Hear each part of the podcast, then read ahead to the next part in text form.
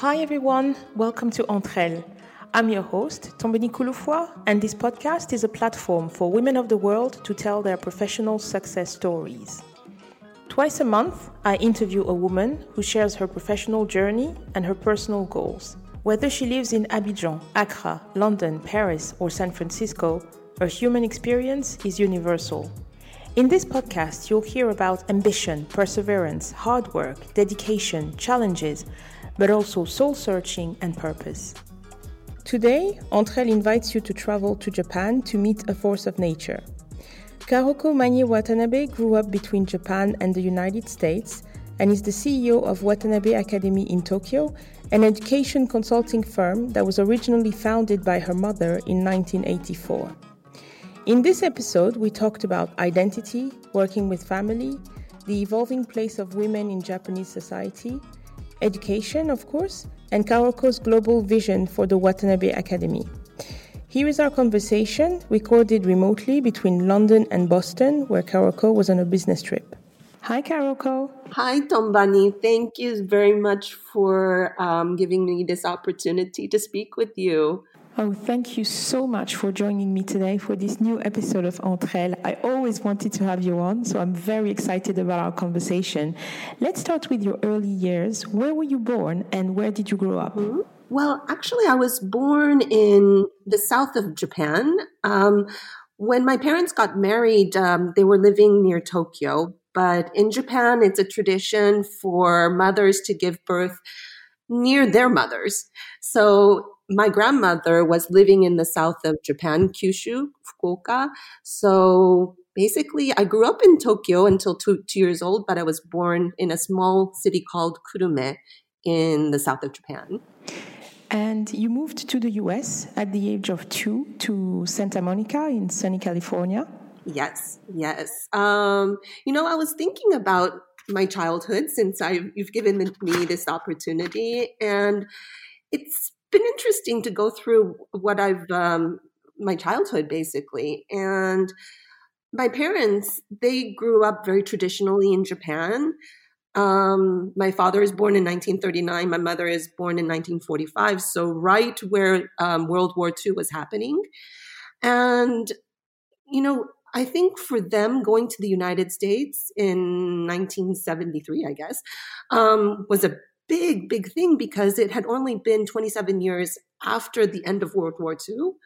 So I remember my parents being very, very nervous about going abroad at that time. You know, Japan still had that stigma about World War II. There were a lot of uh, World War II veterans in the United States. So it must have been extremely stressful to move. But yes, I moved to um, Santa Monica, California when I was two and a half years old. Um, my father worked for a big Japanese conglomerate. And during the 70s, it was a big thing for Japanese companies to set up shop in the United States to expand their businesses. And my father was one of those uh, pioneers um, that started the division, the Japanese division, I guess, um, in the United States. So yeah, I moved when I was two and a half years old with my parents and as an only child. Yeah. I also wanted to mention that, you know, my parents weren't extremely conventional. They were brought up very traditionally. Um, in Japan, it's a big thing. Um, it's not really a caste, but where your parents or your ancestors come from. And on my father's side, it's the samurai class, the warrior class. Um, and from my mother's side, they were, um, I guess my my great grandfather would have been the seventh generation doctors. So both of my parents came come, came from very traditional backgrounds, but they both converted to Christianity um, when they graduated from university. Um, my parents uh, went to a Baptist uh, college in the south of Japan, where I was born. So I think they were really, really excited about going to the United States, but at the same time, you know, they they thought about it as a permanent thing. You know, they were just representing their their country, their companies. So it was a move, but it wasn't to immigrate or anything. We were just an expat. You know, we are supposed to be there for a couple of years. So maybe that experience might not be um, something that's generalizable because um, we always knew that we were Japanese. You know, we our identity was always Japanese. So I remember my parents telling me, okay, next year we're going to go back to Japan. The next year we're going to go back to Japan. So in a way, I've, I've always thought of myself as half American, half Japanese, but without having the passport of the United States, I guess. Hmm. At the age of 12, you moved back to Japan. What was that experience like, having spent your formative years in California, but moving back to your home country as a preteen? Well, as I said, every year, you know, when, when I was three years old, three and a half years old, my mom would tell me, Oh, we're going to go back to Japan next year. And when I'm four years old, they, you know, my parents kept on telling me we were going to move next year. And that was, that went on for 10 years. So I thought, okay, yeah, right. You know, next year we're going to really go, go back to Japan. And I really didn't believe that And by that time, my Japanese was kind of shaky. It wasn't you know, I had never been formally going to Japanese school, just speaking at home in Japanese. So I knew that, okay, my Japanese is not going to be at par. It wasn't going to be academically on par. And of course, I never believed that my, that we would be going back to Japan. So, um, during the time, you know, when I, up until 12 years old, I was basically, I thought of myself as being American. You know, I went to American school. Um, I always loved to get good grades. I was always top of my class, the teacher's pet. Um, you know, I, I really enjoyed my life in California, especially the weather. And then one day, you know, we get on a plane, not knowing that that was the plane that was going to take me back to Japan. I always thought I was going to go back. But one day, you know, my parents told me, okay, we're going to get on a plane and boom, I was in Japan. Um, I remember because it's sunny California. Um, I was in short pants and t-shirt, and actually it was in February. And the the weather in Japan in Tokyo in February is just like where you are in Tobani. It's extremely cold. Um, I remember it was snowing, but I hadn't even owned a coat at that point because sunny California, no um, the temperature never goes down below 70 degrees Fahrenheit. And I really thought, okay, what what's going on? You know, why are we? Where's my return ticket? You know, why is it so cold here? And what am I doing here? So it was just a shock by the fact that all of a sudden I wasn't living in the United States anymore. I was living in Japan, which at that time um, I was going back to Japan during my summer vacations, maybe every three, four years. So for me, Japan meant summer. It also meant, uh, you know, vacation. It also meant cute uh, stationery and, you know, Hello Kitty and um, all those cute stuff. So everything was originally associated with happiness and freedom and summer and eating what I want and sleeping late it was all that rosy thing. But when I went back to Japan unknowingly at the age of 12, it was February, it was snowing. My parents had rented a house in Tokyo, which uh, was a far, far cry from where we lived in California. Um, because in California, you know, in Santa Monica, you can go to the beach, you can go outside. Um, I had my own room. And you know everything was great. And all of a sudden we were in this small house really old. I don't know. I mean it was just a really depressing situation um, at that time um, during that first few few weeks um, after arriving in japan. And somehow or another I had taken an entrance exam, I guess, to a junior high school, and apparently I was accepted. So all that was done without my noticing that I was actually moving back to Japan. But I went back to Japan in February and starting started um, first year of junior high in April.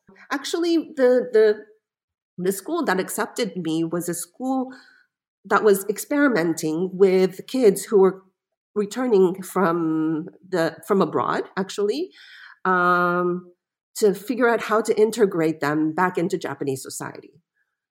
Um, so I was part of a big experiment uh, by the national national schools and the education ministry and Ministry of Education. Um, so I guess this is why I was accepted into that school. but because you're kind of the experiment, that rat in their experiment, again, you know, we, we were treated well. Um, one of my best friends from even today are from the kid, the, the classmates that I met during that first uh, few years in Japan.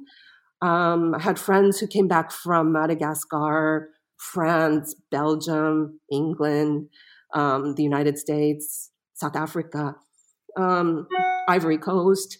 Um, there were, you know, um, kids like me, but we were seen as those uh, rats in the experiment, you know, going around, going around in our little uh, cage. And I never felt really welcomed in that sense because in Japan, it's a collective society and anything that's different is considered not them.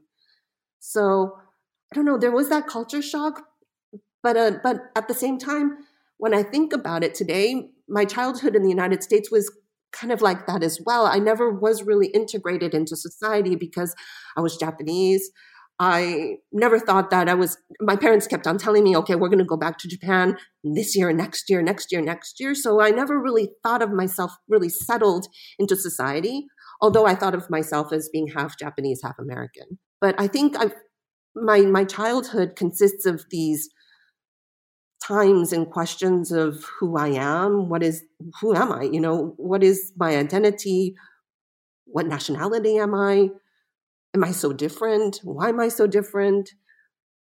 How can it be like other people? I don't know. I mean, I, I guess it's a typical growth adolescent question, but I don't know. I mean, I wouldn't say that I had a horrible childhood, but I know it was mired with a lot of challenges about my identity and who I am.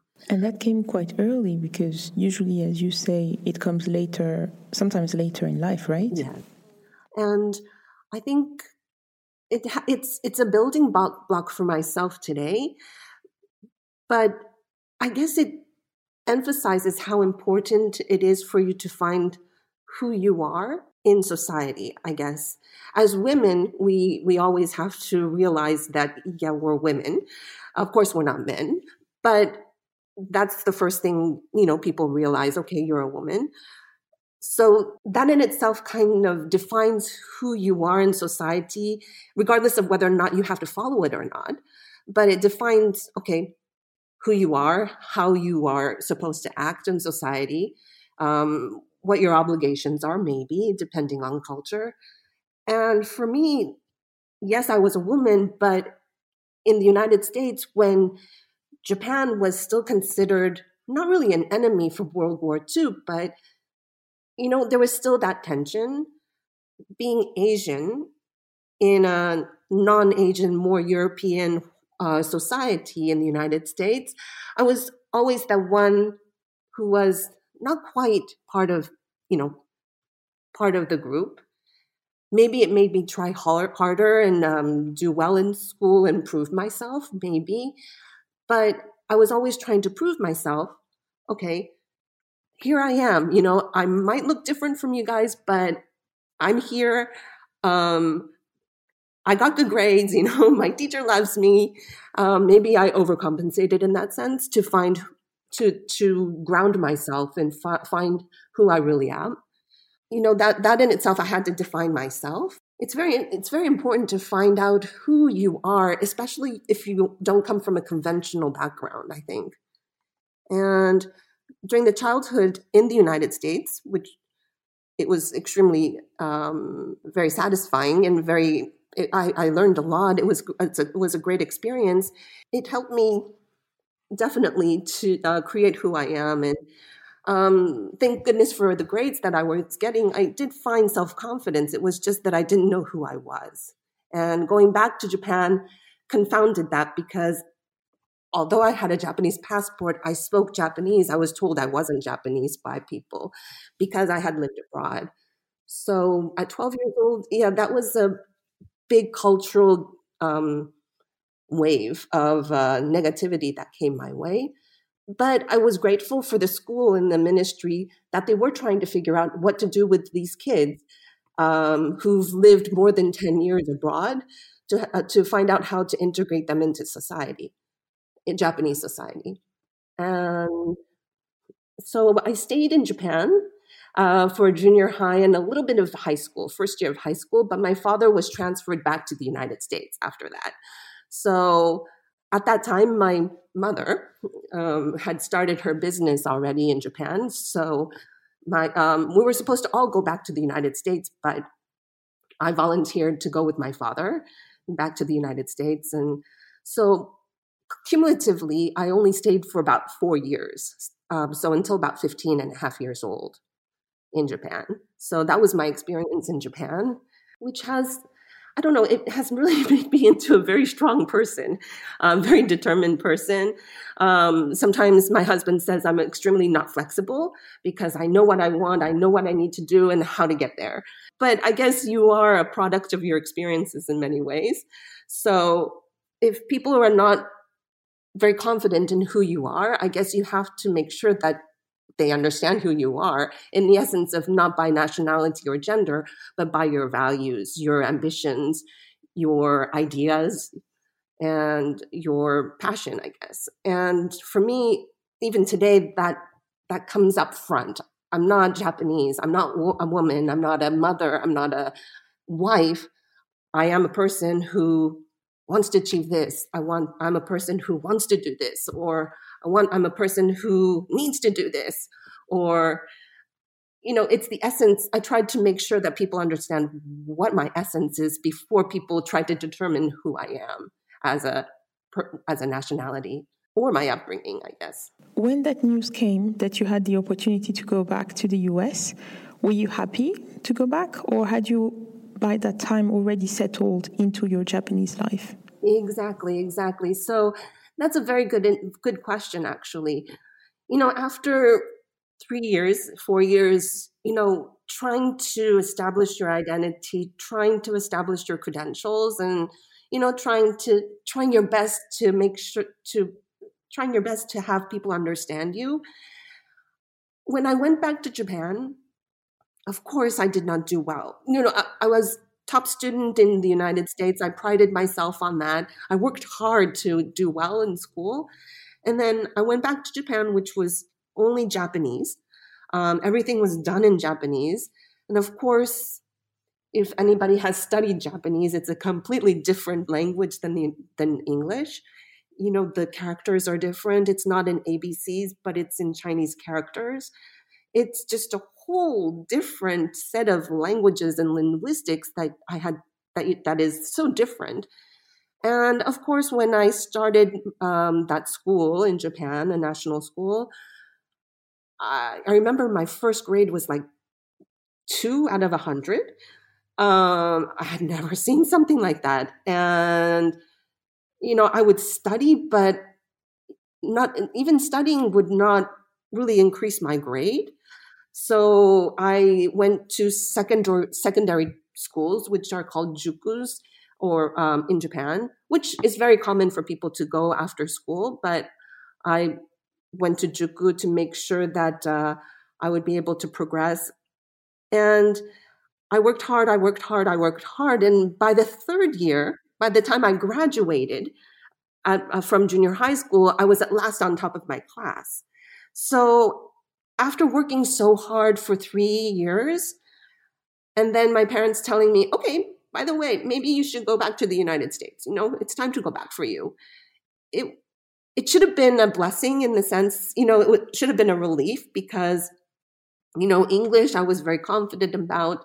Um, oh, I get to go back to that freedom in the United States. It should have been a welcome suggestion, but it was a tough decision to make because I thought at last I was proving myself in Japan.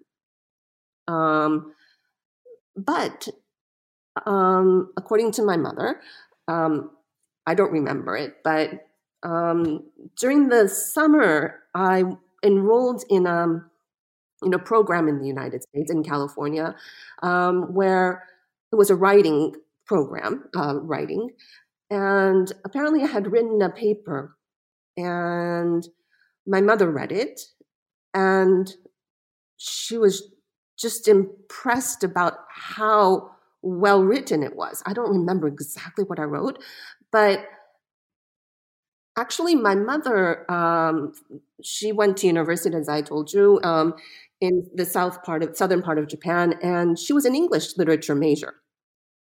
And she loved English from the beginning. So, um, you know, she wrote English. She was very much attracted to the English language.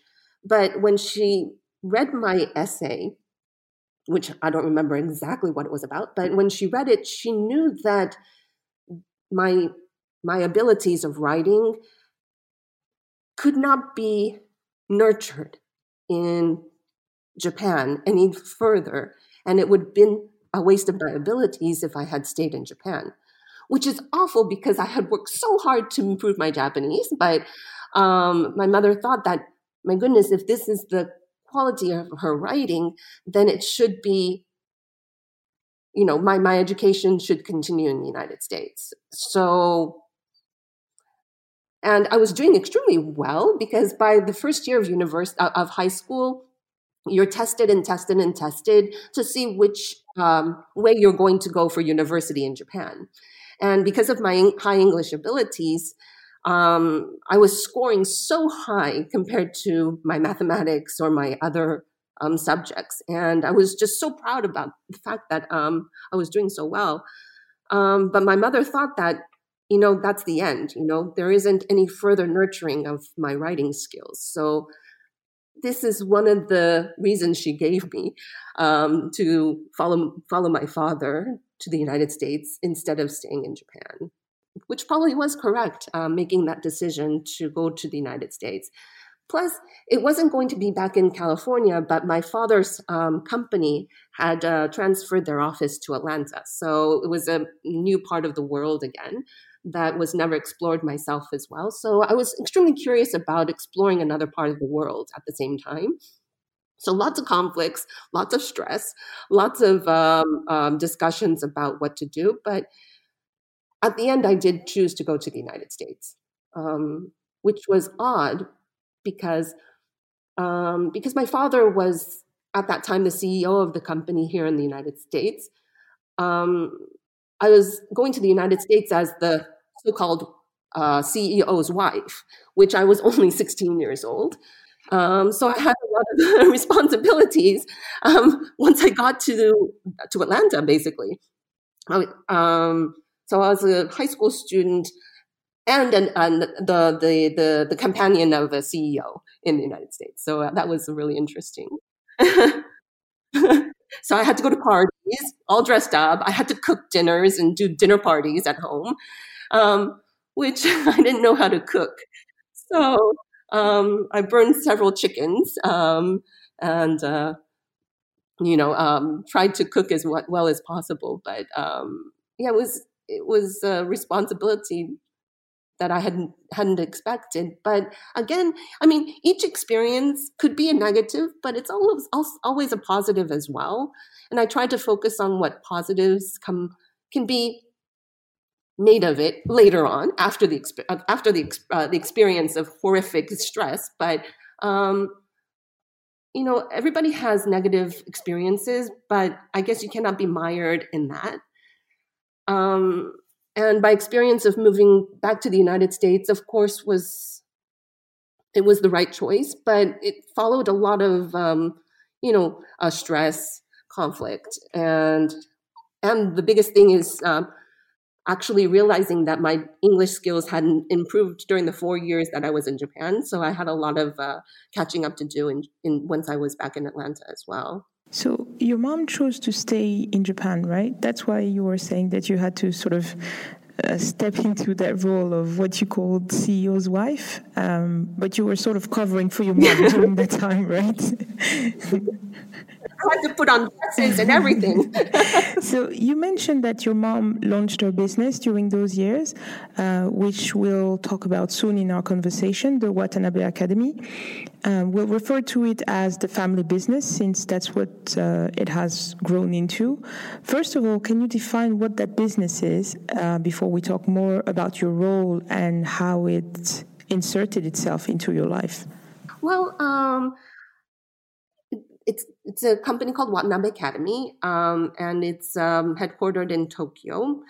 Um, as I said in Japan, people go to secondary schools after school. Um, education is extremely important in Japan or in any society.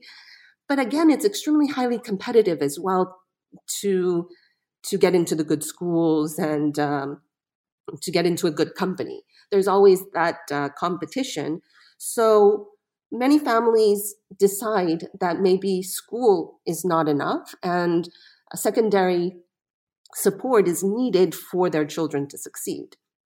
Um, I utilized that service when I was trying to catch up when I first went back to Japan. And it helped immensely, immensely because it's based on uh, tailor made curriculums. Um, Watanabe Academy is also one of those secondary schools that uh, students go to after their normal school. So, but it specializes in English education. And it's in it's been in business since 1984.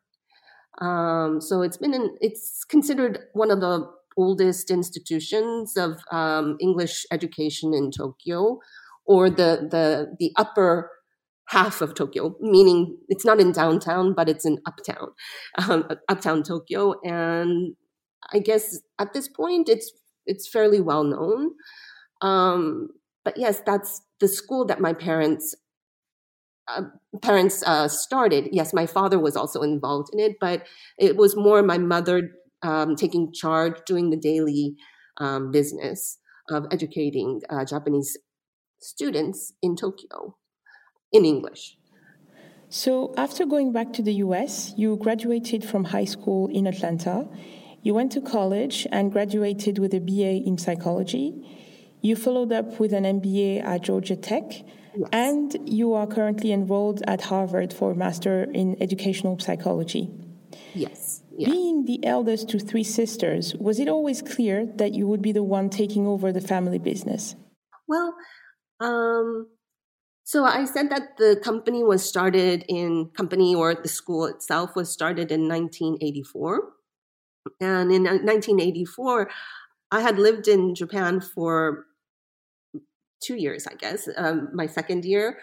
Um, by that time, I was also helping my mom um, so basically, my mom's first students came are, were my classmates at school, and actually, I was there from the beginning in that sense. Not as an adult, um, not a full time contribution, but as a part time contribution, I was there from ground zero in that sense, and my mother had outsourced me um, at the age of 13 14 to go tutor kids at their home in english so um, I was really part of the business from the beginning. And I think that in Japan or in, in, in any countries, um, I guess it's normal to try to involve your family in any kind of um, um, endeavor.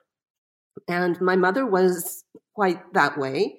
Um, I think it also comes from her upbringing of, um, you know, um, doctors what they used to do is at their home, their homes, half of the house was a hospital, and half of them, half of the the building was um, their residence. So my mother grew up in a in a, a family where there was constant uh, movement of nurses and patients and doctors going in and out, and everybody was helping when they could.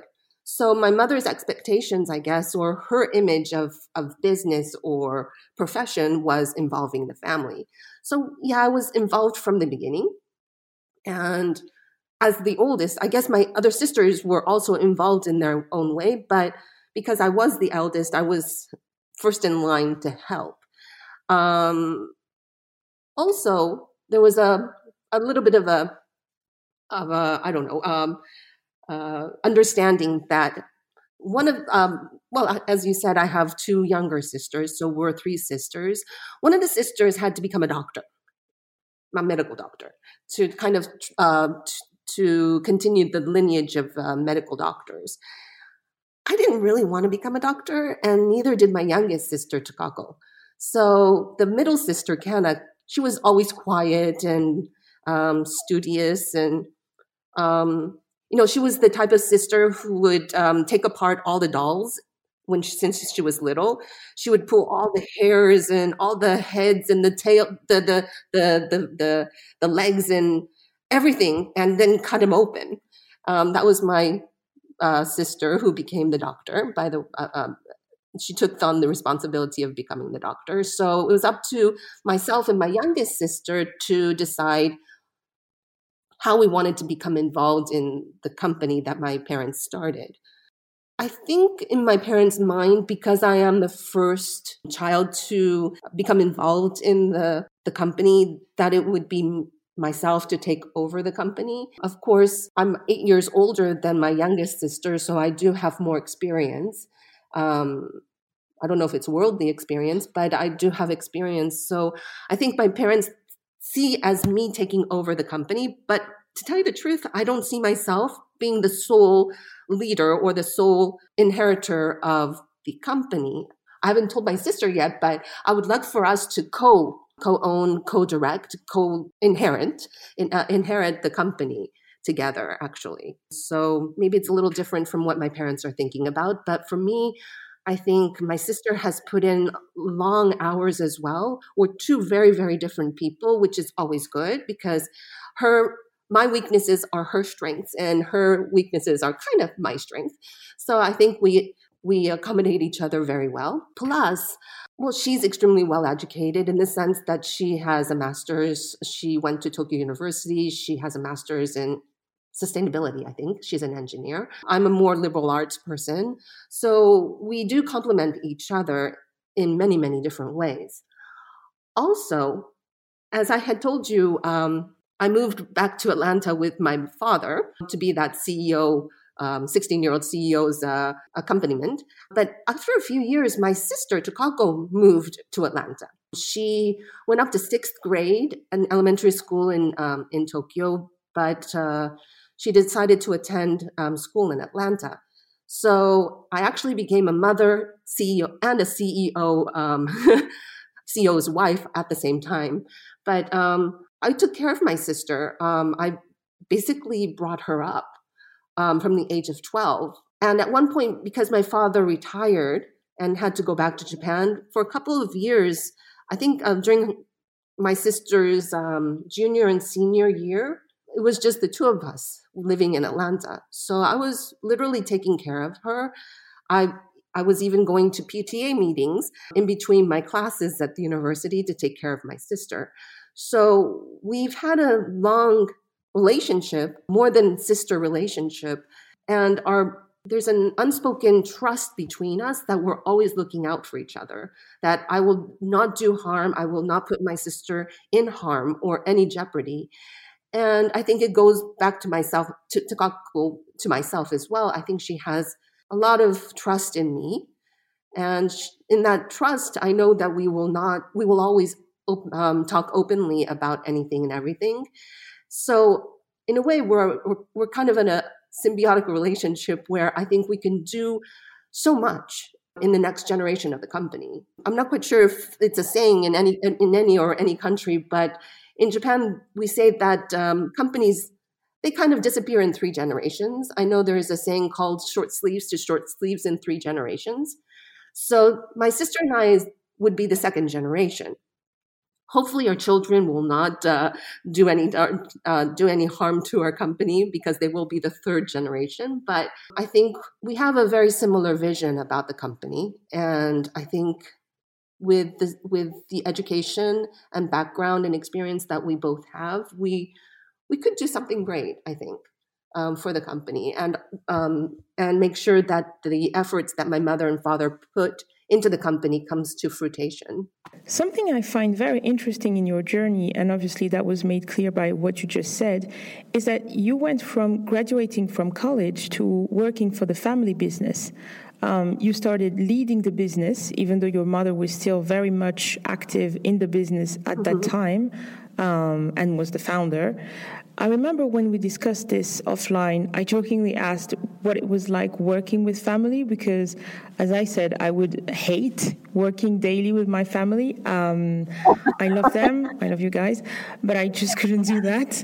Um, obviously, we talked about your relationship with your sister, so it's clear that there's a lot of love and respect there, and that you found a way to interact in a productive manner together. But um, I don't know. What is it like working with family? Because that that's all you've known, really. Extremely challenging, and as I told you, I have had to struggle with my identity in the sense living in the United States or going back to Japan and not being accepted for being Japanese, but a little bit different Japanese.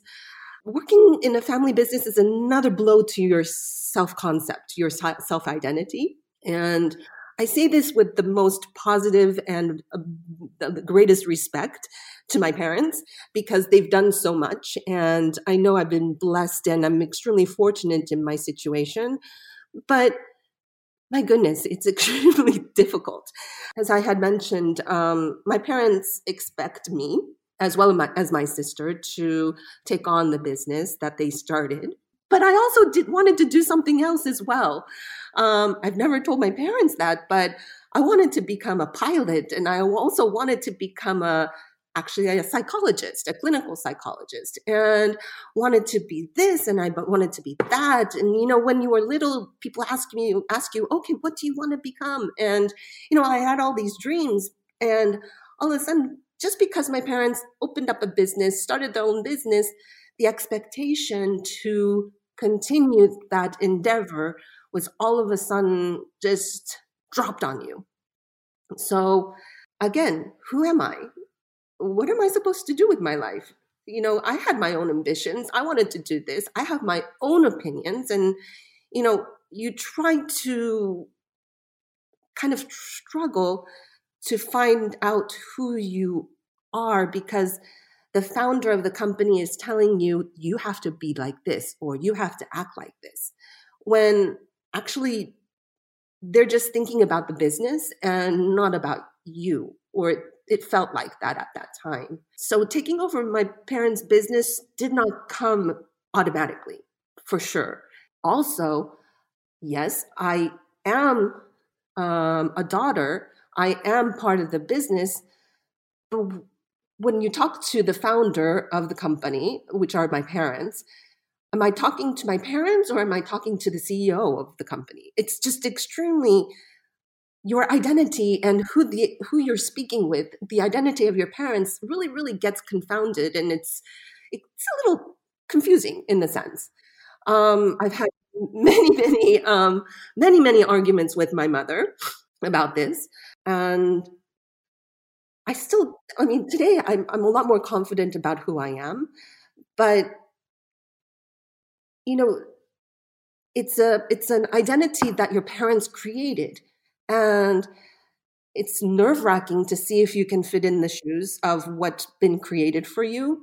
It's really nerve wracking because you you think that you don't have the qualifications to do that, regardless of getting an MBA or anything else. But uh, it's it's in you you are in the identity of, of of what the founder created. So that in itself is a very difficult difficult proposition to be working with your family because the expectations are so much more than just being a part of a family. You and there isn't that uh, barrier or that um, um, demarcation in the way of okay am i right now eating dinner with the CEO or I'm having a dinner with my mom? and what can I say and what can I not say? And I think it's very confusing for my mother as well. She doesn't know if she can speak as a mother or as a CEO because, as all family businesses go, the business is always on people's minds. So even a family dinner turns into a, a meeting or a board meeting. So I think it's extremely, extremely challenging, but actually the rewards are immense as well. You have you work with people you trust immensely. For example, when I had my children, I know in a traditional sense, I would have had to take so many days off uh, before the birth and so many days off after the birth. But since my mother gave birth to three children, and at that time she was not working, she was a, a full time mom. She knows, she understood the challenges of having children. So I was able to take off work for six years, six, seven years of, of doing just working part time when I can. Um, of course, I was in, um, um, involved in more managerial decisions and uh, decisions about the company itself. But on a daily basis, I didn't have to go to work. Um, I was at home taking care of my kids. So I guess I'm, I'm, I'm extremely blessed in that sense. But it was it would only be possible if you were in a family business where um, we have each other's back. If you have the chance, if anybody has the chance to work with their family, I I, I mean, I'm, com- I'm in complete uh, support of that because blood is pretty thick. You know, you don't you don't want any ill illness or ill uh, negativity for your blood in that sense. So, Tombani, if you have a chance to work with your family, yeah, we'll see about that.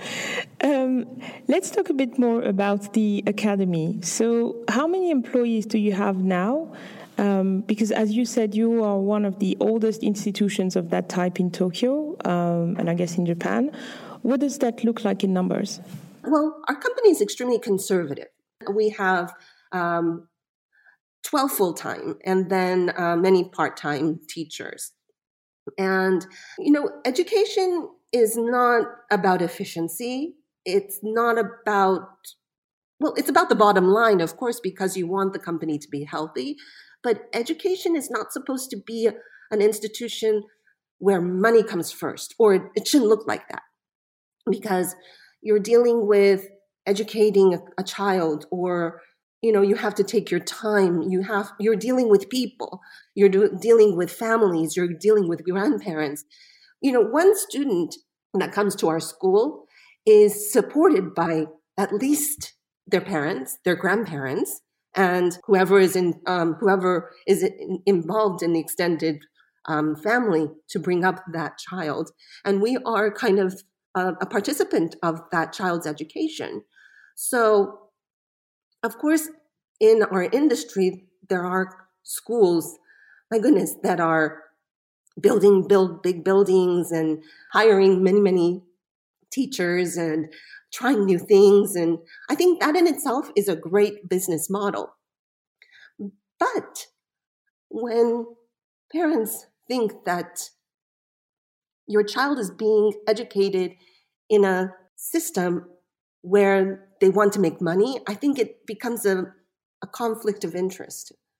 Um, so we're extremely careful in our company to make sure that of course, we have to stay afloat. The bottom line is very important to, to be able to pay our um, employees generously, to be able to give them fair share of profits, I guess, um, is extremely important.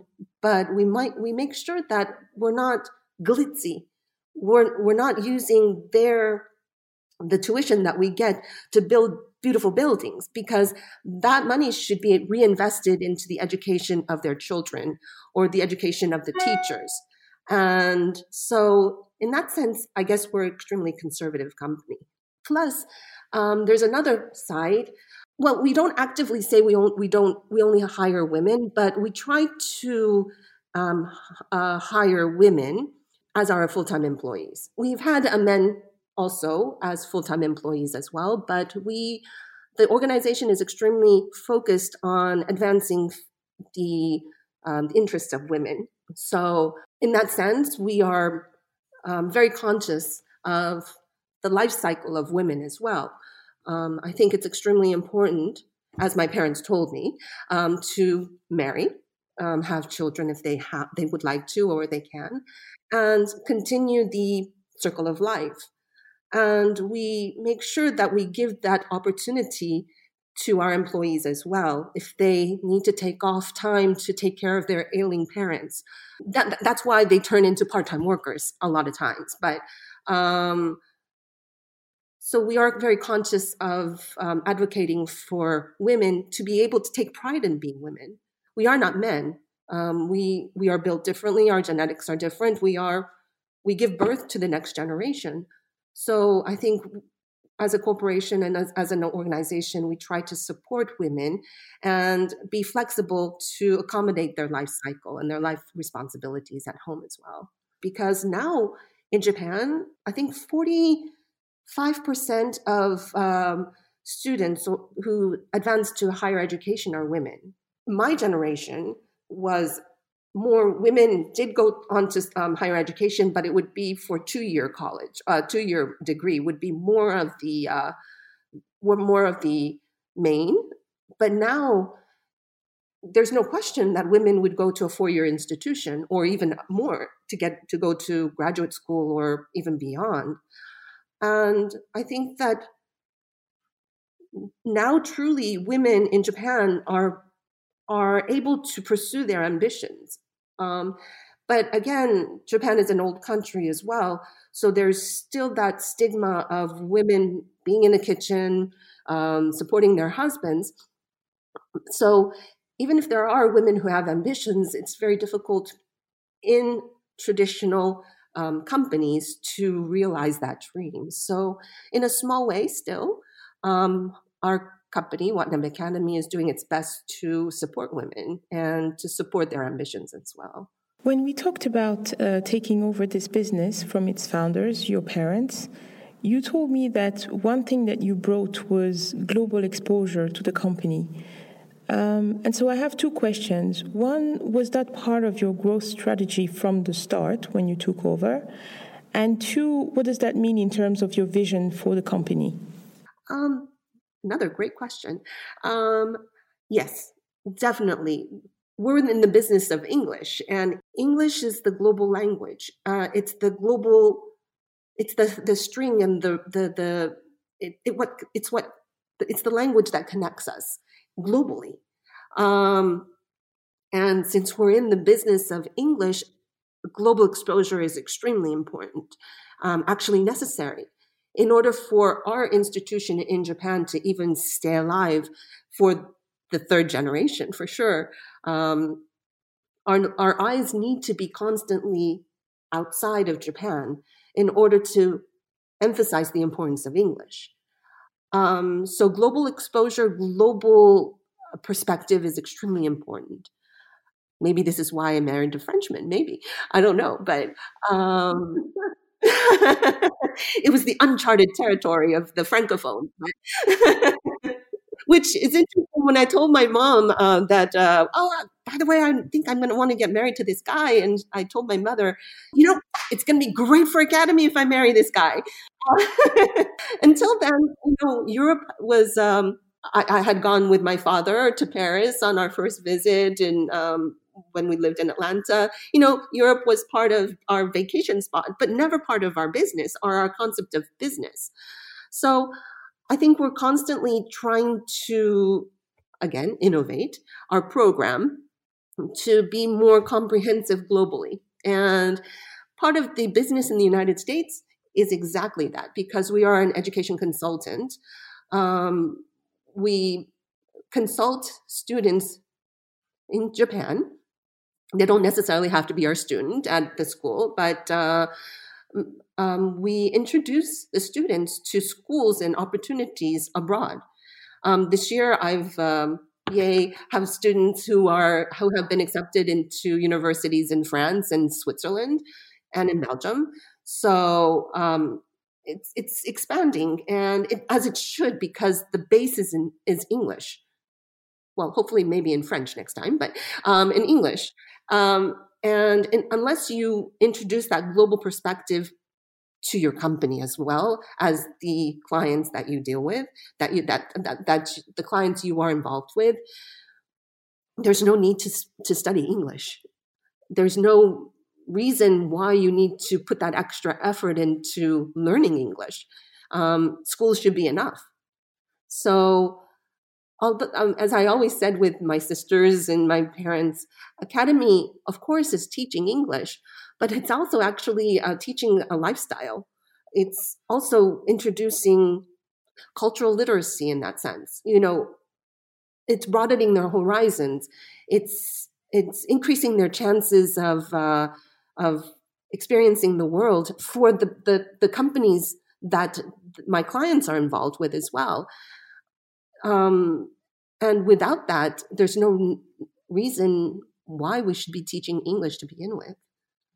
Um, so yes, the global perspective, the global, the the the globe, the world is extremely important for us as a survival and as well as our mission statement as well.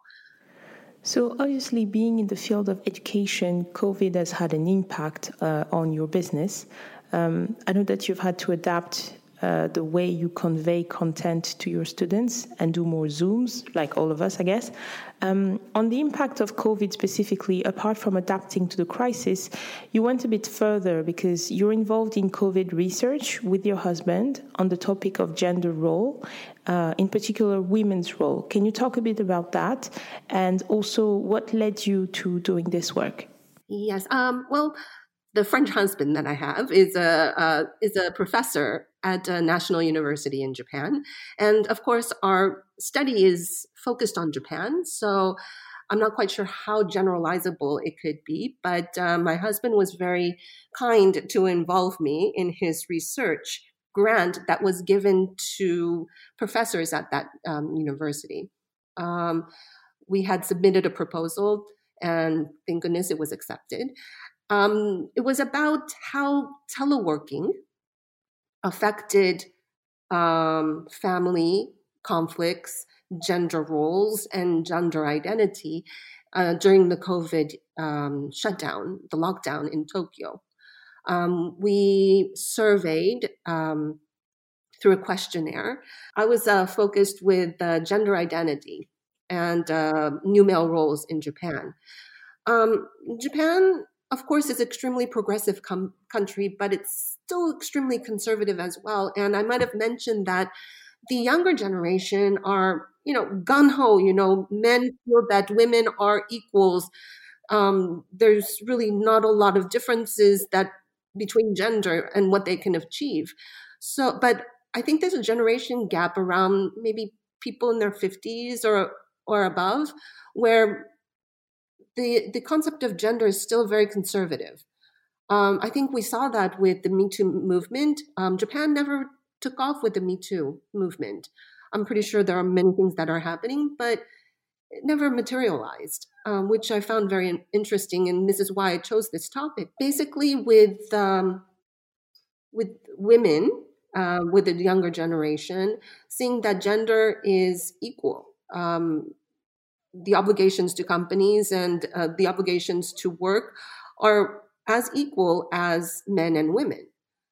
But I wanted to make sure that is that true even in the household? Um, and this is where the uh, study comes from. Um, I wanted to know if home teleworking with both men and women, with children, young children, how it affected the role they play within the household because still in any society, women tend to take more responsibilities at work than men. Um, a generation ago, there was the concept of the second um, shift for women. The first shift, shift of being uh, working in a company, and the second would be taking care of the household at, as soon as uh, when they come back home. So I wanted to see what the real uh, the reality was during COVID which was interesting actually. Um, there was significant uh, difference in how men and women, this is the younger generation, not the older generation, um, with children, they men thought or believed that their responsibility in the household increased, um, became more important or the, the, the, the female or the wife didn't have to take care as much.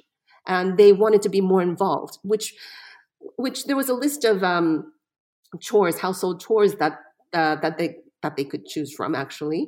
And ironically it was not cooking or cleaning it was laundry which is something that my husband and I are going to look into why it's laundry. But um, men, men, men felt that they were they should be responsible for laundry duties, and um, they were more involved in playing with their children.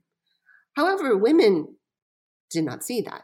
They they thought that men shouldn't be involved in household households. Um, there was still that bias, female bias, where your home is your temple. That that women should be um, should be in charge of household um, duties. So, in a way, things are changing, but they're not changing as fast as I thought.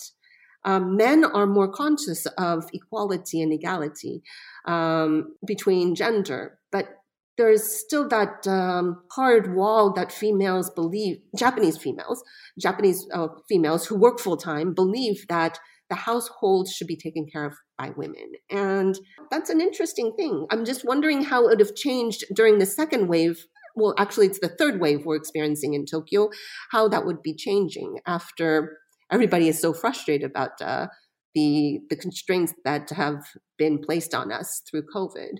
And if females found that maybe having their husbands, you know, more involved in household chores, improve their life, their life, and well as their satisfaction at, at home, it would be a good follow-up questionnaire to do to see how it has evolved. Because now with uh, with COVID, we're in year one. We've been in this situation for a year now, so a lot can change and I think there's could be a lot of research done about how women view their their place in society.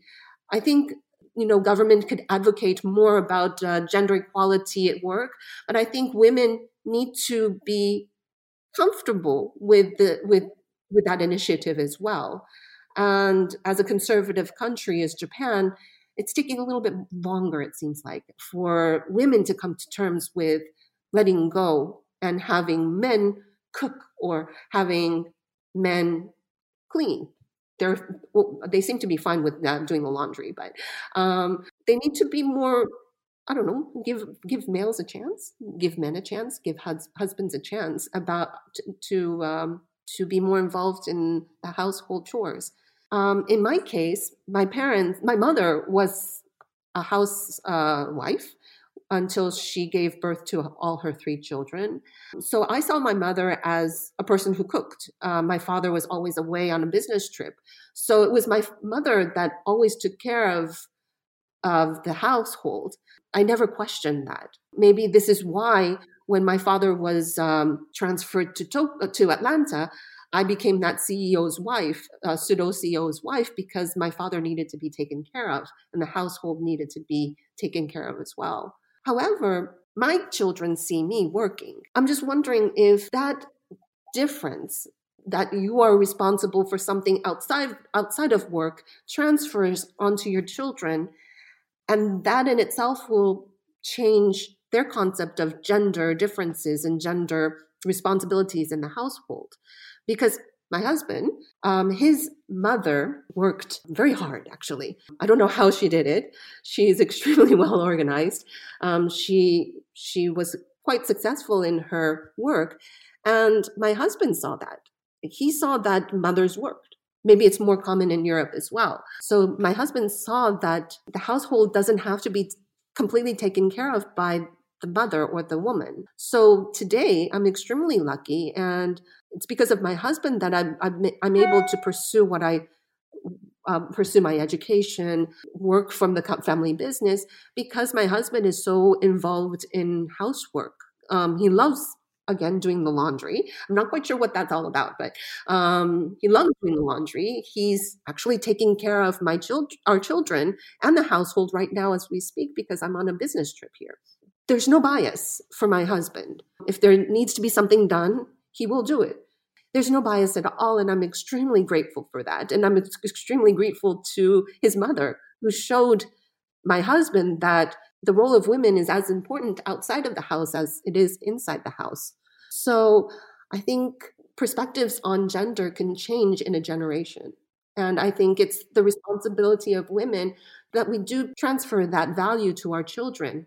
I think it has to start generation to generation. and maybe something like a COVID um, lockdown to make women realize in Japan that it's okay to not be, not have to take care of the house all the time, or it doesn't. It's okay that we don't have to take care of our children all the time. We are married to a partner um, who is capable of doing that and is actually ready to take care of that. I think men are really, really interested in becoming more involved in household chores. Um, and the, the questionnaire and the survey proves that men are ready.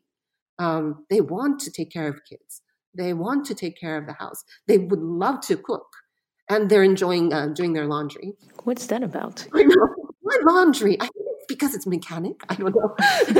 There's a, some a little bit of an advocacy going on because in Japan, which I realized after the the survey results, looking at the survey results, but a lot of the commercials for um, laundry detergent in Japan is done by men. Really? Yes. I hadn't realized that, but it's been going on for quite a while, apparently. In Japan, there's a movement called ikumen. Iku means to uh, bring up, men is men, um, female and men. Uh, so it means that men are involved in bringing up their children and household and being more involved in household. And it's considered a very idealized, beautiful, handsome man, the ikumen men. And uh, yeah, they have commercials where men are putting uh, laundry detergent into uh, washing machines and they're so happy everything came out white and you know beautiful out of the uh, washing machine well, so i'm not quite sure what's going on but there's something about laundry that are motivating men to be um, participating in household chores hmm all across the world, we see that women are now building alliances, networks, and understanding that there is a power in numbers in sharing our stories. Um, there are now women dedicated professional spaces to allow us to sort of grow and progress and also to support each other. Do you see these trends in Japan and uh, how do you feel about them? Well, um, as I had mentioned, Watanabe Academy is a strong advocate for equality for women. We're not as big a large organization to create a network per se, but we do want to be a space, a place um, that supports women. And I know that this is just the beginning. My involvement at Harvard has just opened up my mind because there's a great network of um, professional women, lawyers, doctors, politicians, uh, researchers, professors that have created their own network of advocacy for women. And it's something that I aspire to very much, that I would love to do, and which is lacking in Japan, I think. I think one of the, the, the evidence there is through the survey as well that women still believe that the place of women, although in conjunction with being uh, productive in society now, but that the that the place of women is still inside the house. There's also a little bit of a fantasy in the sense that a good wife has that apron on and taking care of their children and you know greeting their husband once once they get home. There's still that fantasy of an ideal wife. It's still very strong in japan and it takes great courage for a woman to say okay i'm more than that i can do more than that with my education and my knowledge and my ambition, I should be able to do that.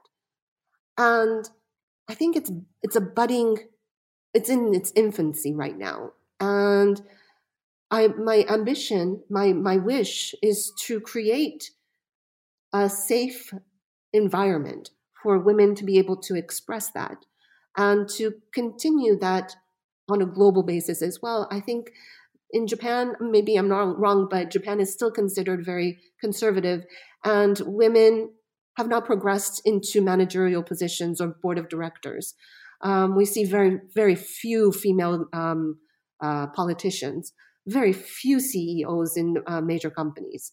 I mean, it's a completely different um, color than abroad, or especially in Europe. So I think with what we're doing at Academy, uh, Watanabe Academy with the new connections and real realizations that I've touched will encourage will help encourage or help uh, support women to realize their full potential in that sense. I think that becoming a mother and staying at the house is a great accomplishment as well because women are responsible in a way responsible and we have that nurturing i don't know if it's a habit or not but a nurturing um, we're, we're designed to nurture so i think being at home is wonderful but there are other women who would like to do something else as well and I think right now Japan needs to create a support system that that helps them.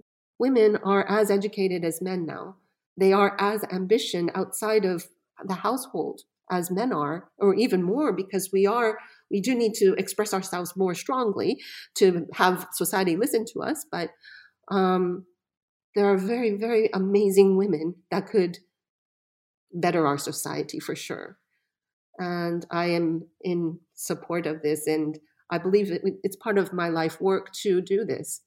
Hopefully, I'm becoming a good example. Hopefully, hopefully. You know, I want to end on this. You told me that change is often influenced by the outside world in Japan, and that you see that Japan is on the precipice of change when it comes to women being able to realize their full potential.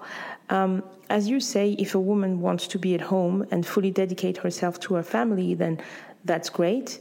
But we should also support individual choices and those women who want to thrive in the professional world. Can you talk about that element of Japan being on the precipice of change? Because for anyone who's been to Japan or is interested in Japanese culture, it is a very complex society. I mean, I've been twice, and um, and I find it very complex. It really is. I've had I have a friend um, that is in a quite high position at a Japanese pharmaceutical company, but in the United States, and she had to travel Japan before COVID, of course. And she was the only woman on the board of directors or any kind of meeting room. And she was she was the oddity of it all. And Japan, yes, it's especially the gen, the generation, the current generation of older generation who are in managerial positions, they come from a different era. I mean, fundamentally, I'm pretty sure that their parents or their mother was a stay-at-home mom, which is a great thing um, because it contributed heavily to the success of Japan, but and the productivity of J- Japanese men. But you only know how you know you only know through your own experience. And the men who are currently in position experienced their life and their mother through not as their mother working, but as a, um, a, a, a, person who takes care of the house. Um, I think that with more global influences, and of course, you have to remember that Japan was an isolated country for a very long time until um, we opened up our borders after many, many, many cent- uh, after centuries, and that influence really revolutionized the current contemporary Japanese culture. And since then, Japan tends to follow its own footsteps. You know, uh, sometimes we call it the Galapagos syndrome because we are an island country. You know, we, we go by our own instinct and follow our own instinct, but at some point, uh, the outside world kind of tells us, uh, that's not correct, or you should do it a little bit more. And actually, we believe in that. And for Japan to survive, in order for Japan to progress, and to be a contributing society for on a global scale, we treasure the opinions and criticisms, and sometimes, but um, of, of, outside influences, um, because we, I think, fundamentally, Japanese people are extremely diligent and want to do good. One of the influences that is currently happening is putting women in uh, leadership positions. It was a governmental initiative, for example, as well as um, the ikumen, where the government tries to promote um, more equality in the household or um, equality in profession. And this influence comes from abroad because Japan has been criticized where women are not quite visible in uh, leadership positions in corporations and um, in government as well. So I think that having that criticism really um, jumpstarts our um, initiatives to equality in Japan with enough pressure as well as with enough um, inspiration because Japan is also always looking outside as a country as well, especially these days, because we are interdependent. It's a global economy. So we look for examples. And actually, France is quite a, a big inspiration in Japanese society. Um, even for the tax code that was just uh, uh, revised in Japan, we look to the, the tax code in, in France. It's a, it's a great inspiration for us. And to see, okay, in France, or in Europe or even in Northern European countries, women actually are in the boardroom. When men see that, regardless of, of, their upbringing, it opens up more possibilities and more possibilities for society to change in Japan. So it's an odd thing to be criticized for something and being able to change it, but I think Japan thrives on criticism and opinion. And more opinions and more criticisms we get, the better for our society, I think. And um, especially about gender equality. That's great. Even though many of us feel that France also still has a long way to go, but yeah. uh, I guess we see things going in the right direction all over, right? And that's what we should all celebrate. Yeah people don't like change, and especially when you've been on an isolated island for so long. Well, I don't know how um, England does it, but Great Britain does it. But um, in Japan, we consider ourselves on a long lost island, um, innovating on our own and uh, doing what we we do without the consequences of outside borders. And you don't think we do the same here? I don't know. You tell me. yes, we do. Yes, we do. that makes me happier then. but uh, you know, when I, I, watched the inauguration of uh, a few days ago and see a woman vice president in the United States, that's inspirational.